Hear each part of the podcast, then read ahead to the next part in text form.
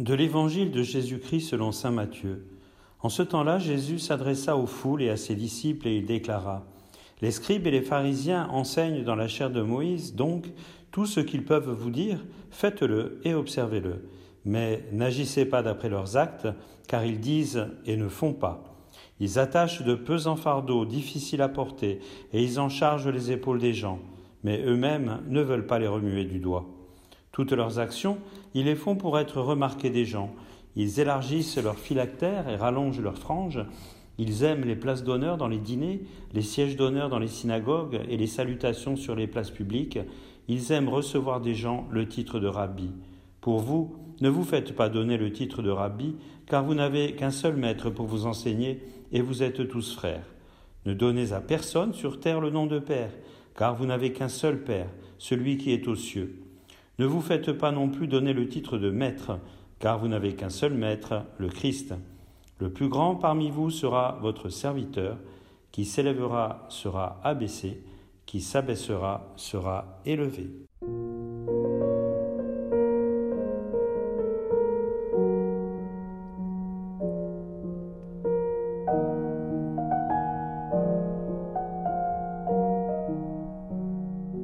Chers frères et sœurs, Saint Paul continue à faire des compliments aux chrétiens de Thessalonique et surtout il les invite à accueillir la parole de Dieu comme ils le font déjà.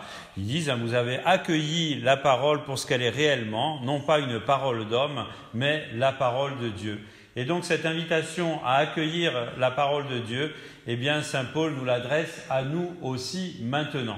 Et quand vous regardez tout le Nouveau Testament, vous verrez que les apôtres insistent davantage sur l'accueil de la parole, sur la mise en pratique de la parole, que même sur la célébration de l'Eucharistie. Car ici, il en est assez peu question dans les écrits des apôtres. Par contre, l'accueil et la mise en pratique de la parole, il en est beaucoup question.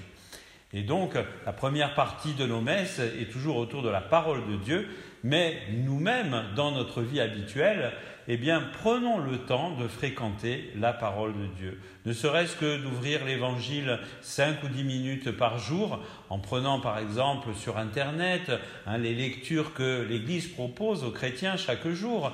À partir de là, eh bien, vous êtes en contact avec la parole et vous êtes en contact avec le Christ. Vous allez à la rencontre du Seigneur en acceptant de fréquenter sa parole.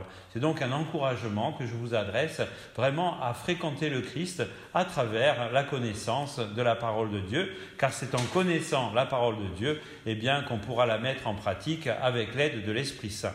Et là, je relais une parole de Saint Jérôme. Saint Jérôme, ce saint, qui, à la fin du IVe siècle, a traduit en latin la Bible originale écrite en hébreu et en grec.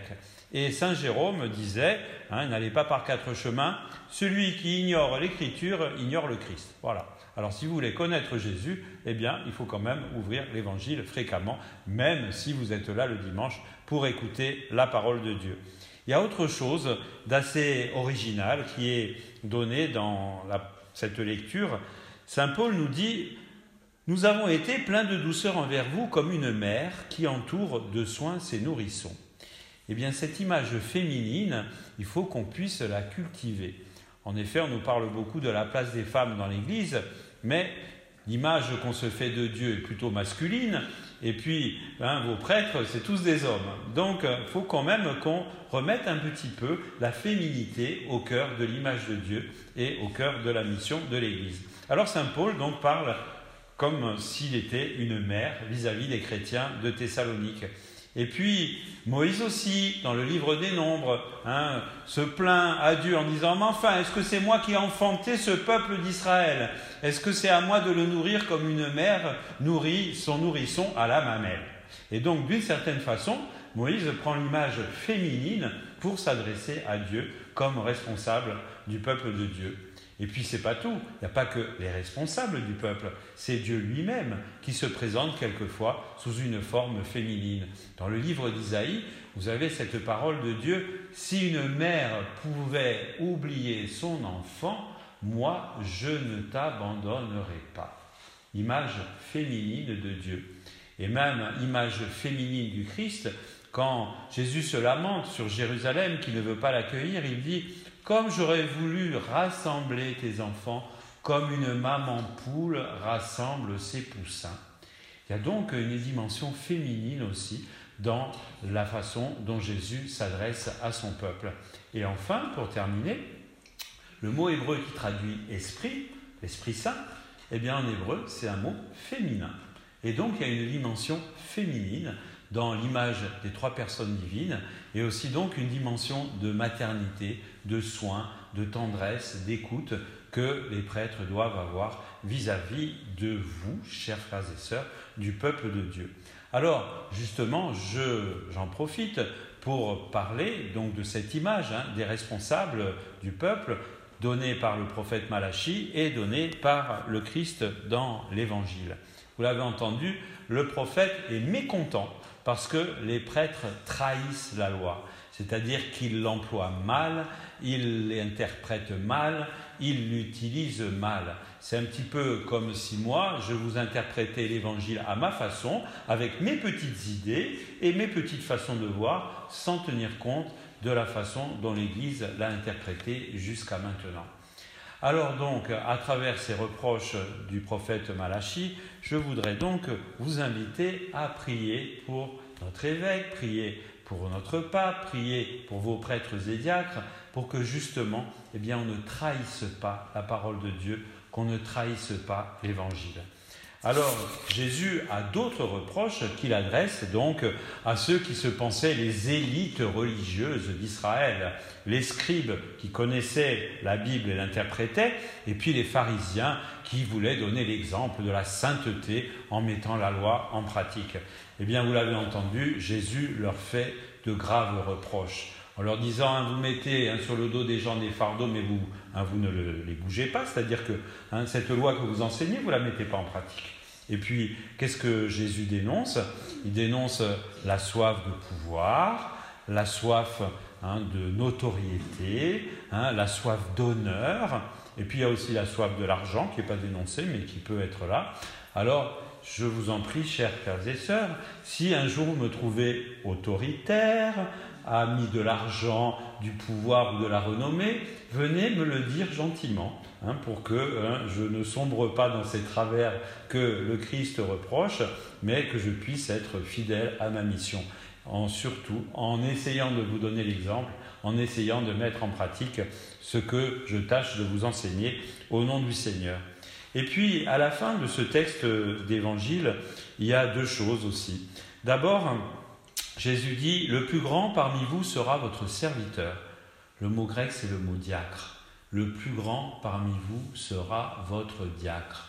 C'est la raison pour laquelle les prêtres sont toujours ordonnés diacres avant de devenir prêtres, et les évêques ont toujours au plus profond d'eux-mêmes le charisme de leur ordination diaconale. C'est-à-dire qu'on soit diacre, qu'on soit prêtre, évêque ou pape, on est d'abord des diacres, c'est-à-dire des serviteurs des serviteurs du peuple de Dieu, des serviteurs de la parole de Dieu, des serviteurs des sacrements de l'Église. On est donc à votre service, on est à vos pieds et non pas à votre tête.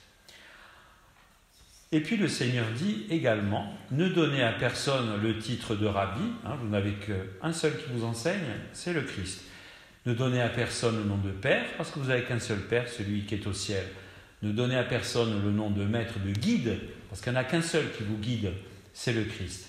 Alors, je ne vais pas me dire, ne m'appelez plus mon père, vous pouvez continuer, parce que c'est un terme affectueux, familial, c'est bien sympathique. Mais qu'est-ce qui est derrière ce que Jésus nous dit?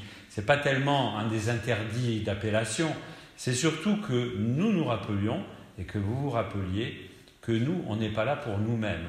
Saint Augustin dit, quand le pasteur est fidèle au Christ, il ne fait qu'un avec le Christ, et finalement, c'est le Christ qui est le pasteur.